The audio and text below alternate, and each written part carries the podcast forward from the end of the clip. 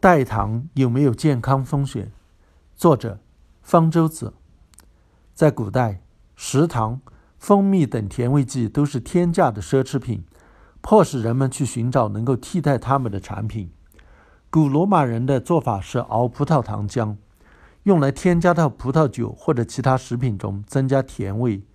起初，他们把葡萄汁放在铜锅里熬，后来也用铅锅来熬，发现用铅锅熬出来的糖浆更甜、更可口。古罗马人注意到这种额外的甜味。来自在熬制过程中铅锅表面形成的一层白色的物质。第一种代糖铅糖，也就是醋酸铅，因此被发现。它被广泛的用来给葡萄酒去酸调味。鉴于古罗马人每天喝下的葡萄酒数量惊人，由此摄入的铅也必定数量惊人。一九八零年，在德国挖掘出的一处古罗马酒窖。出土了数百粒葡萄籽，对其测定表明，含铅量高达每千克二百五十毫克，是葡萄籽平均含铅量的五百倍。有人甚至推测，古罗马的衰落就与喝葡萄酒导致的慢性铅中毒有关。铅糖导致的急性中毒死亡倒是有确切的案例。一零四七年，天主教教皇克雷芒二世才上任不到一年，就突然死亡。传言他是被铅糖毒杀的。一九五九年，对克雷芒二世鱼骨做的检测，发现他的确死于醋酸铅中毒。至于他是被下毒还是自己吃糖中毒，就没法检测了。由于认识到铅的毒性，大约在十五世纪末的时候，欧洲已经开始禁止在葡萄酒里添加铅糖，但是屡禁不绝，一直到十八世纪。尽管欧洲多数国家都严禁往葡萄酒里添加铅糖，但因为难以检测，这种做法仍然非常普遍。贝多芬的死亡就被怀疑是因为长期大量的饮用添加了铅糖的廉价葡萄酒导致的铅中毒。1787年，德国医生哈尼曼发现了检测葡萄酒中的重金属的可靠方法，添加铅糖的做法才逐渐得到遏制。今天人们使用食糖替代品，除了降低成本，还有健康的考虑。不仅糖尿病患者要限制食糖的摄入，一般消费者也要尽量少吃糖，因为食品中游离糖的危害是早就被认识到的。那么，食用代糖是否存在健康风险，就更受到人们的关注。第一种现代代糖糖精曾引起很大的风波。一八七九年。在美国约翰斯霍普金斯大学雷姆森实验室工作的化学家法尔伯格，在研究煤焦油的衍生物时，偶然发现手上沾了一种非常甜、比蔗糖甜大约三百倍的物质——糖精，因此被发现。法尔伯格很快申请了专利，在德国建厂生产糖精，并发了大财。一九零六年，美国农业部化学局主任威利推动美国国会通过。纯净食品与药品法案，一个主要目的就是要解决当时非常严重的食品安全问题。糖精成了学堂化学出身的威力的一个目标。他领导的研究认为糖精有害健康，应该禁止。食品厂商谢尔曼后来成为美国副总统，跑去找当时的美国总统西奥多·罗斯福投诉，于是威利被叫去了解情况。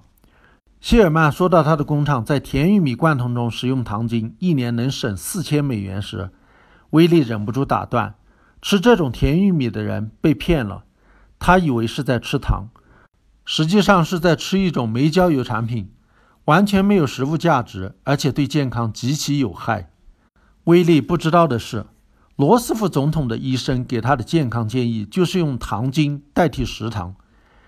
你告诉我糖精对健康有害？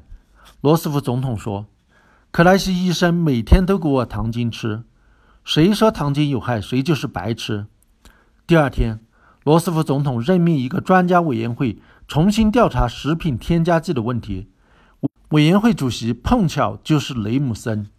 不出所料，不想当白痴的专家委员会认为糖精无害，但当时糖精在食品加工中用的并不多，主要是面向糖尿病患者。在第二次世界大战期间，食糖实行配额供应，糖精被大量的用来取代食糖。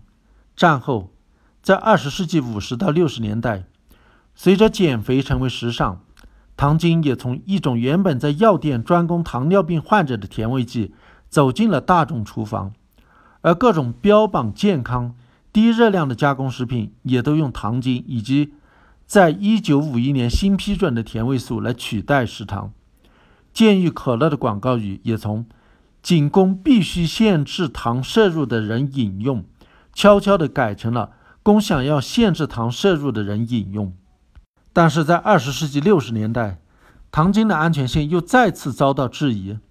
当时有研究发现。如果给大鼠大量的喂食糖精或者甜味素，会导致膀胱癌。这些动物实验促使 FDA 在1969年禁用甜味素。1977年，FDA 试图禁用糖精时，却遭到了阻力。减肥食品业发起了保护糖精的运动，上百万人写信抗议禁用糖精。美国国会在舆论压力下加以干预，通过法案暂缓禁用糖精。改而要求在使用糖精的食品标签上加一个声明：该产品可能有害健康，该产品含有已在实验动物中确定能导致癌症的糖精。随后的研究发现，糖精可能被冤枉了。尿液中如果含有高浓度的糖精，的确能诱发大鼠的膀胱癌。这是因为大鼠的尿液含有高浓度的磷酸钙、蛋白质和高 pH，在这些条件下，磷酸钙。蛋白质和糖精结合形成了微晶，损伤膀胱上皮，刺激膀胱上皮细胞过量增殖，从而形成肿瘤。而人的尿液成分与大鼠的不同，所以不存在类似的诱发膀胱癌的机制。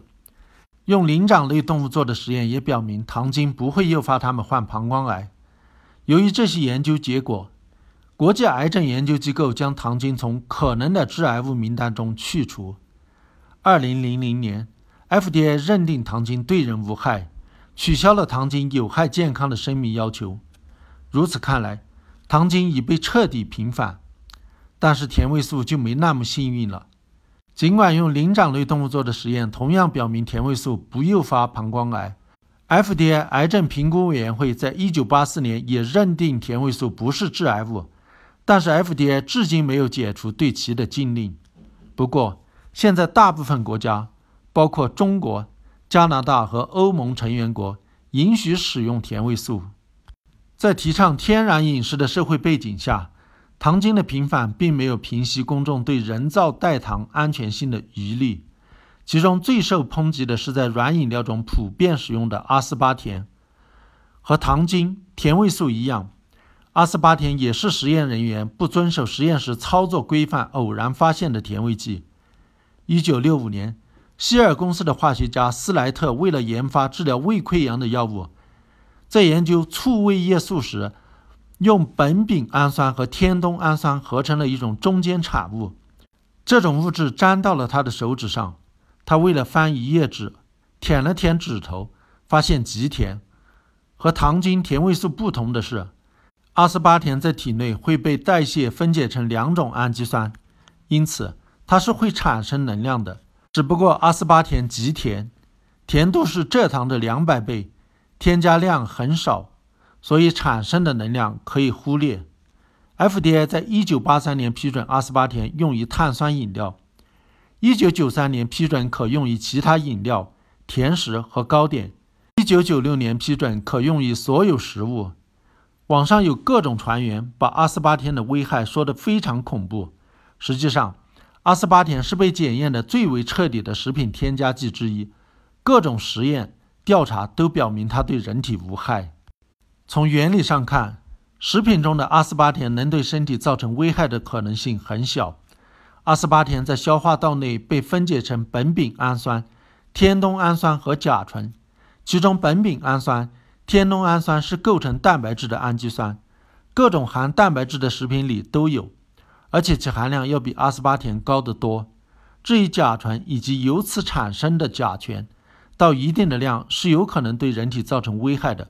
但是由摄入阿斯巴甜产生的甲醇、甲醛的含量极少，还比不上水果、酒里含有的甲醇、甲醛。而且人体代谢过程中也会产生甲醇、甲醛，微量的甲醇、甲醛，人体对付得了。如果不是大量的摄入阿斯巴甜，没有必要担心。